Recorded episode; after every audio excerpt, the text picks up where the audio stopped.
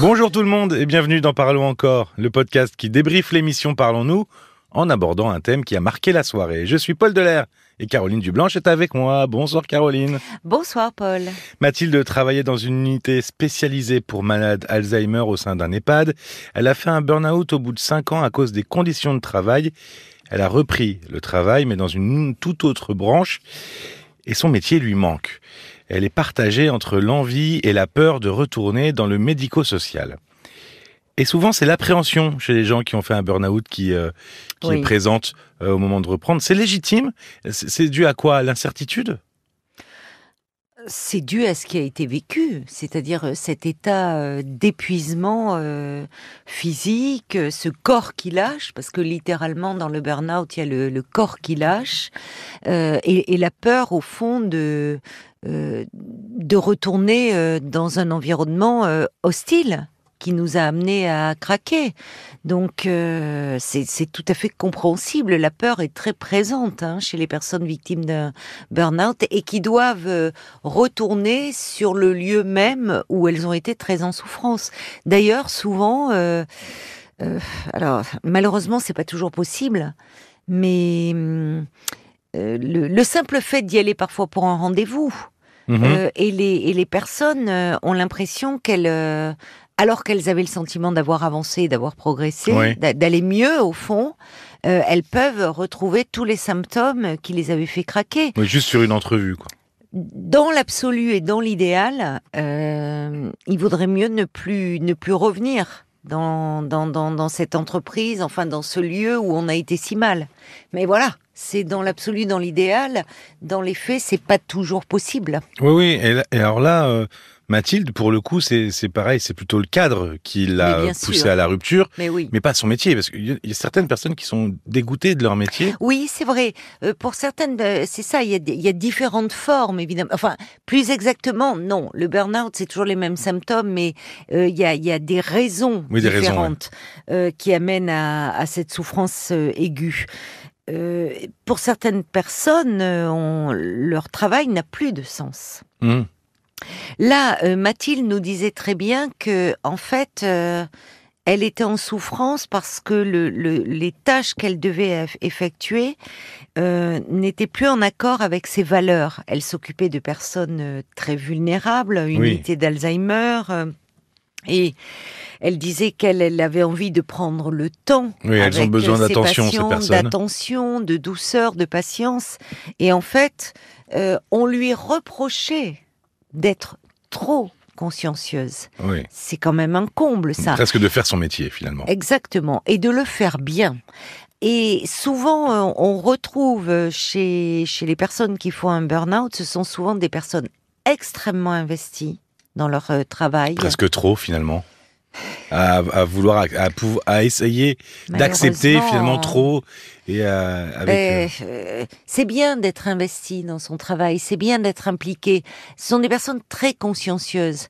Mais parfois c'est c'est la c'est le management qui qui, qui ne qui ne va pas c'est le c'est le management qui qui hmm. rend malade. C'est pas toujours euh, lié à la personne. C'est il faut aussi se pencher sur le fonctionnement de l'entreprise ou de l'institution.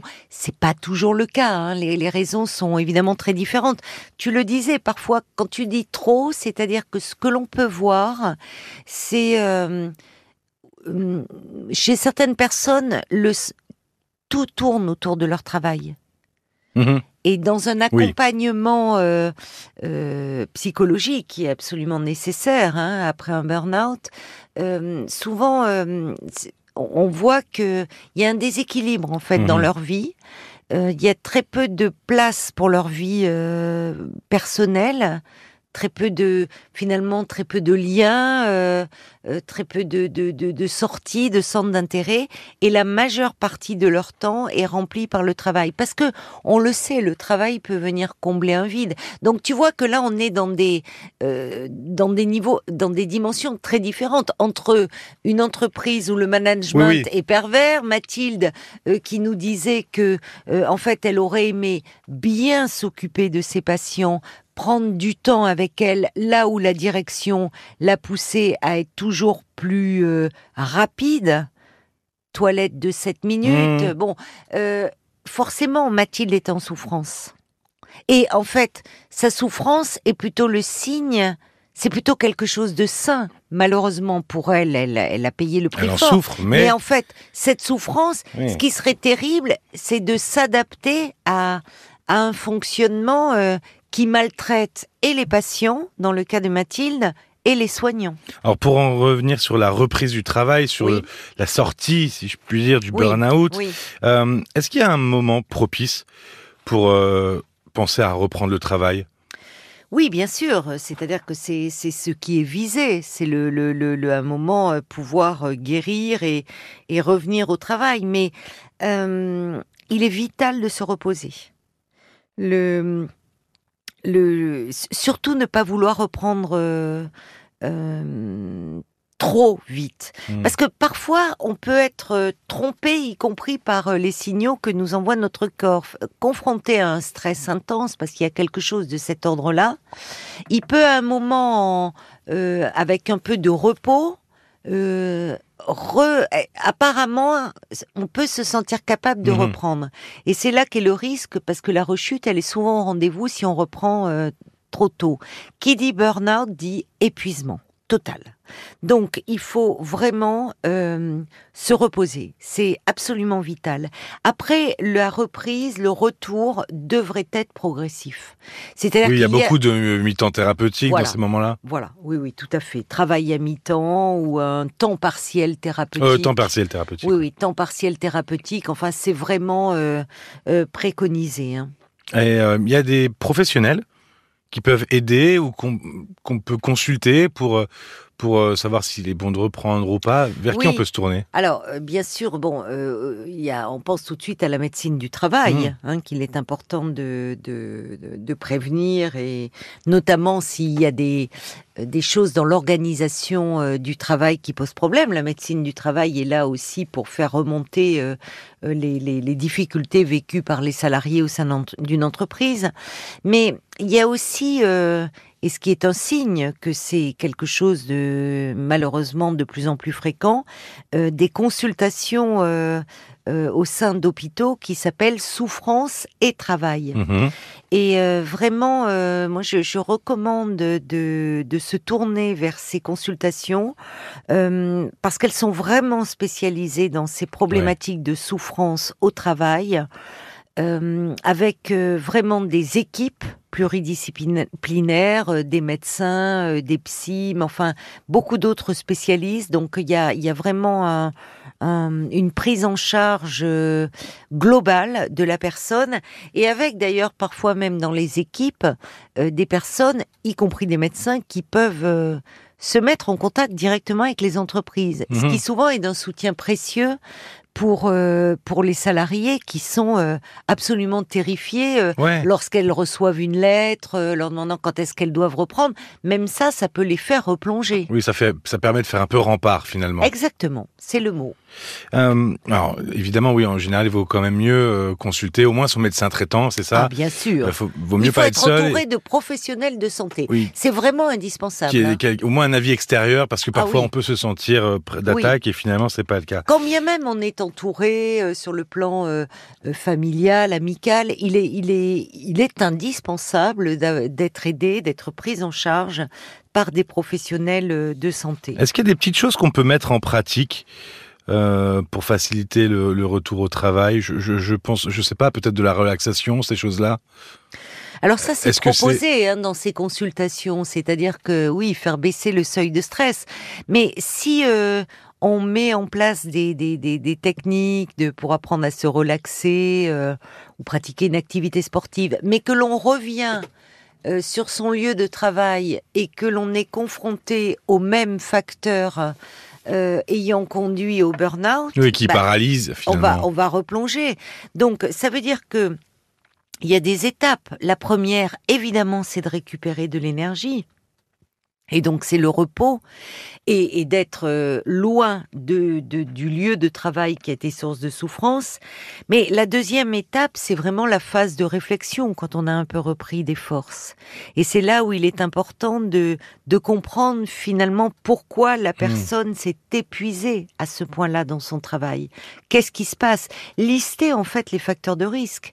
Est-ce que c'est lié à l'organisation du travail?